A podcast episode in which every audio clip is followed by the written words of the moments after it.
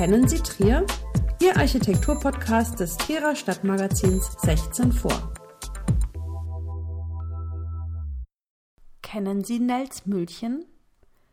Die Mitte des Nelspark in Trier Nord bildet ein See, der aus dem Aveler Bach gespeist wird. Das fließende Gewässer hat einst eine Mühle angetrieben, die auch heute noch am Wasserrand zu finden ist. Auf die ehemalige Funktion deutet nur noch der vor dem Haus vermoost stehende Steintisch hin. Der Mühlstein ist hier umfunktioniert worden und ist das letzte Relikt des langsam verfallenden Häuschens mit den auffälligen Fenstern. Das 18. Jahrhundert ist eines, in dem die Kunst besonders auch im Außenraum Gestalt annahm, und zwar in Form von Gärten.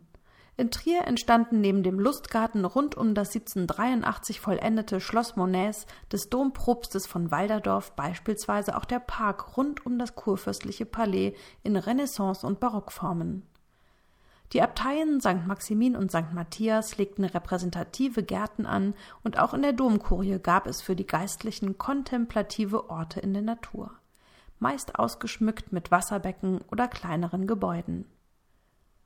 Die Trierer Bevölkerung selbst fand erst ab 1801 im Norden recht weit außerhalb des besiedelten Stadtgebietes einen Ort, um im Grünen Lust wandeln zu können, nämlich im Nels Ländchen.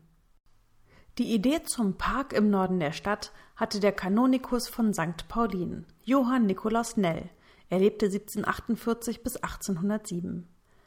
Als er das Grundstück zwischen dem Kürenzer Tal und der Mosel von dem Deutschen Orden abkaufte, waren hier sumpfige Ländereien, die er ab 1792 komplett gestalten ließ.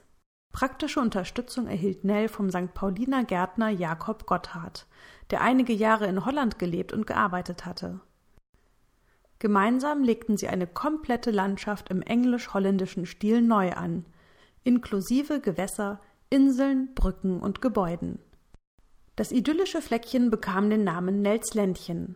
Im Jahr 1803 hatte der französische Publizist und Nationalarchivar Armand Gaston Camus in einem Reisebericht die Trierer Parkanlage beschrieben Herr Nell, gewesener Kanonikus der Kirche zu Trier, ein reicher und für die Gärtnerei leidenschaftlich eingenommener Mann, ist der Besitzer desselben.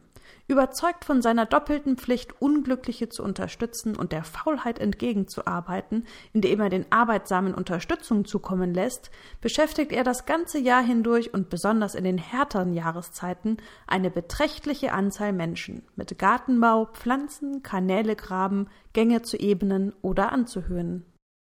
Während die Jahrzehnte vorher entstandenen Barockgärten durch ihre geometrischen Formen oft streng wirkten, ist das Nelsländchen ein Beispiel für die frühromantische Phase im Garten- und Landschaftsbau. Die geschwungenen Wege folgen scheinbar dem gewachsenen Gelände, die Wasserläufe sind organisch geformt und statt Zierpflanzen wuchsen hier in einem etwas abgetrennten Bereich ganz nützliche Pflanzen, wie Camus schreibt. Herr Nell hat viele ausländische Gewächse aus Holland kommen lassen. Er hat viele Ananas- und Treibhäuser. Ergänzt wurde die Pflanzenwelt von Weinstöcken, Pfirsichbäumen und Spalierobst. Das Gut in der Art einer Ornamental Farm wurde regelrecht bewirtschaftet, stand aber gleichermaßen den Trierern offen. Und so Camus, der Gärtner hatte die Freiheit, ihnen Blumen und Früchte zu verkaufen, auch gesellschaftliche Mahlzeiten zu geben. Inmitten des Ländchens wurde eine Art Einsiedelei errichtet, die gleichzeitig auch als Mühle diente. Das Nelsländchen hatte zur Entstehungszeit nicht den einen großen See, wie wir ihn heute kennen. Die Parkanlage wurde mit zwei natürlich gestalteten Ringkanälen gebildet. Genau dort, wo der Bach in den großen Ring einfloss, steht das zweigeschossige Häuschen mit seinen kleinen gotisierenden Fenstergruppen. Mit farblich abgesetzten Gewänden geben diese dem Haus den Anschein einer Kapelle, wurden Einsiedeleien oder Eremitagen doch meist von Gottesfürchtigen bewohnt, um sich ganz der Ruhe und dem Glauben hingeben zu können. Wenn sie nicht gerade in Schmuckeremitagen strategisch als Hingucker und Besonderheit für die Parkbewohner eingesetzt wurden. Die für eine Person ansehnliche Größe der Mühle und die Lage inmitten von Grün lassen erahnen, dass es sich hier recht schön hat leben lassen. Wichtiger war in Nelsländchen sicher die Funktion als Mühle, die ganz praktisch genutzt wurde, denn das Nelsländchen war mit seinem Treibhaus, Ökonomiegebäude und dem Stall ein Mustergut für Gartenbau und Landwirtschaft. Bis 1918 wurde mit der Mühle Schrot hergestellt. Angetrieben wurde die Technik von einem oberschlächtigen Wasserrad. Der Mühlstein selbst besteht aus Basaltlava und dient heute stark vermoost als Tischplatte vor dem Gebäude.